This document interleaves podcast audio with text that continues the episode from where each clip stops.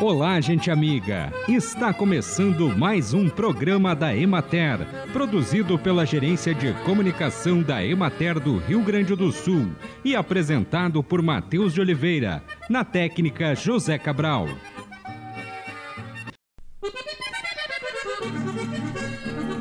A homeopatia e a fitoterapia são práticas integrativas que possibilitam o tratamento de várias doenças de forma as duas terapias medicinais apresentam diferenças entre si. A fitoterapia só utiliza plantas, enquanto a homeopatia utiliza elementos de origem vegetal, mineral, animal e bioterápicos.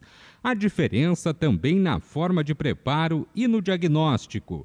Entre os condimentos, os mais utilizados são o alho e a cebolinha verde. Da família das cebolas, o alho apresenta bulbo resistente que pode conter de 4 a 15 dentes. Seu caule é de cor verde brilhante. O porte da planta é de 50 a 60 centímetros de altura e as folhas são lineares. O alho é o condimento que tem mais estudo na área de saúde sobre suas propriedades, com vários benefícios comprovados cientificamente. É considerado antisséptico das vias digestivas e diurético. Na culinária, pode ser adicionado ao azeite de oliva e vinagre para aromatizá-los bem como em diversos tipos de preparo de alimentos. As folhas de cebolinha são ricas em vitaminas A e C e têm certas propriedades antissépticas. No Brasil, de todos os condimentos usados na culinária, a cebolinha francesa é a mais popularizada, junto com a salsa. Pode ser usada em saladas, batatas cozidas, molhos, carnes e sopas. Acompanhe agora o panorama agropecuário. A cultura do arroz, de modo geral, segue beneficiada pelas condições climáticas das últimas semanas no Rio Grande do Sul. Na região administrativa da Emater de Bagé, o clima seco, ensolarado e sem chuvas favoreceu a cultura.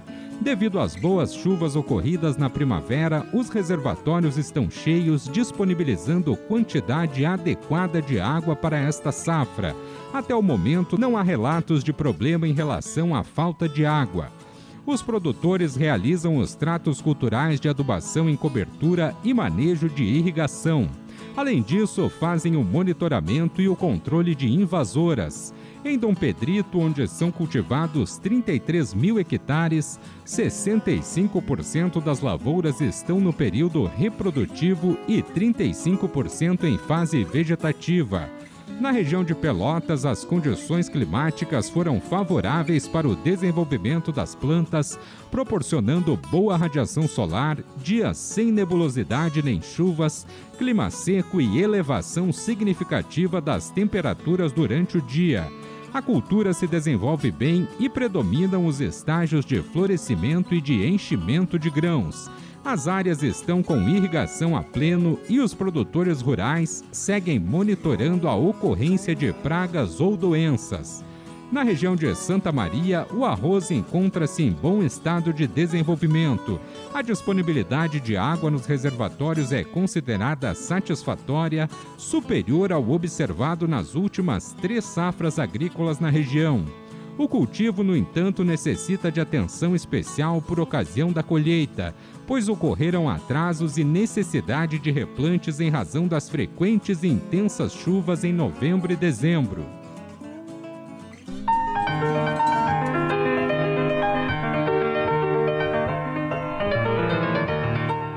Conversar com Francisco Mantese, que é coordenador estadual dos Centros de Treinamentos da Ematerascar.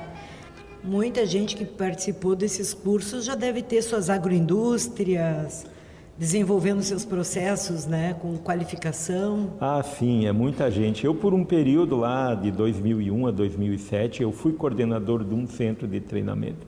E a gente indo para essas exposições, né, que tem aí pelo estado, Expo Agro, Expo Direto, a própria Expo Inter, né, a gente encontra muitas pessoas, né, muitas famílias né, do rural que são oriundas, que ou começaram através dos cursos que a gente oferece, e claro, do, de todo o apoio né, que a equipe municipal, que as nossas equipes depois continuam dando né, no pós-curso, mas também muitos que vieram se aperfeiçoar nos cursos, né?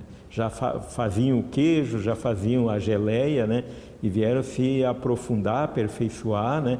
continuaram mantendo contato com nossos colegas e hoje tem, né? Eu não vou citar ninguém, né, aqui, Adriano, porque uh, daqui a pouco a gente vai deixar uma, alguns de fora, mas muito da agroindústria familiar que a gente tem hoje participando de feiras, enfim, comercializando seus produtos, né, e tendo com essa renda da agroindústria melhorando sensivelmente a sua qualidade de vida, essas pessoas passaram nos centros de treinamento. A gente tem inúmeros exemplos, né? E exemplos felizes, né? É, como a gente gosta de dizer, casos exitosos, né? Que hoje são até referência no estado, gente que ganha prêmio aí, prêmio nacional até na fabricação de produtos, né? Claro que não só em função do curso, né? Mas o curso é uma porta ou uma janela, como a gente queira, né? Que se abre, né? Uma janela de oportunidades para a gente melhorar, né? e para todos melhorar, né? Para o profissional né, da Emater melhorar, né? Porque quando ele está lá dando o curso, ele, ele é obrigado também a, a, a vamos dizer, melhorar o seu conhecimento para oferecer esse conhecimento para quem vem, para facilitar essas informações, e o cursista também, né? E com uma, uma questão que eu faço, é, que eu quero deixar assim bem eh, referendado aqui, né? Os cursos são gratuitos. Na verdade, o cursista paga alimentação, hospedagem e material didático. Mas o conhecimento, a hora técnica dos nossos profissionais, ela não tem custo, sabe? Ela não tem custo, né? Que é o que é vamos dizer o, o mais caro, né? Num processo de qualificação. Na verdade, a gente está cobrando lá alimentação, aqueles três ou quatro dias que a pessoa fica e a hospedagem, né? Porque a gente tem, né? Roupa de cama, lava roupa, matéria-prima quando a gente processa algum produto, etc, né? E alimentação, né?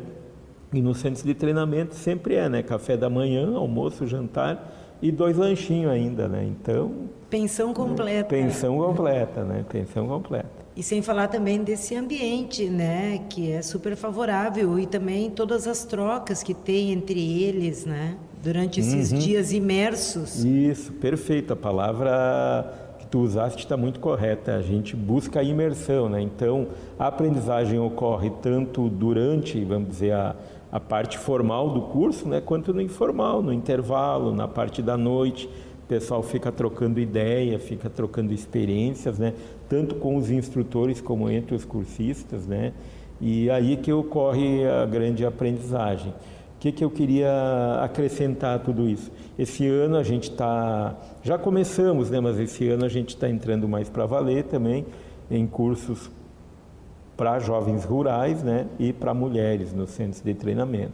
Aí, claro, com uma certa especificidade, né, o, já turmas já formadas, né, já não é, por enquanto ainda não é a inscrição direto no centro, né, está sendo feita pelas equipes regionais, né? mas a gente está entrando nessa seara também que a gente enxerga com bastante futuro né? esses novos cursos. Né?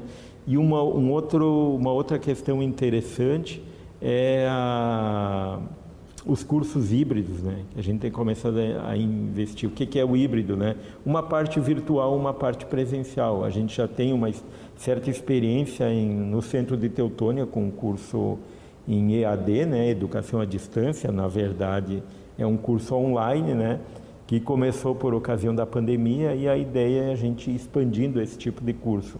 Talvez não totalmente virtual, mas, uh, como eu digo, híbrido, né, mesclando uma parte que pode ser virtual, né, fazendo EAD, né, online, e a parte presencial uh, no centro propriamente dito, né, porque tem cursos, principalmente esses de processamento, né, eles demandam, claro, uma parte prática, uma parte é, experiencial né, ao vivo, né, ali com o instrutor dando orientação. Mas a ideia é evoluir para isso. Né? Legal, a gente conversou com Francisco Mantese, que é coordenador estadual dos Centros de Treinamento de Materascar. E assim encerramos mais um programa da Emater. Um bom dia a todos vocês e até amanhã neste mesmo horário.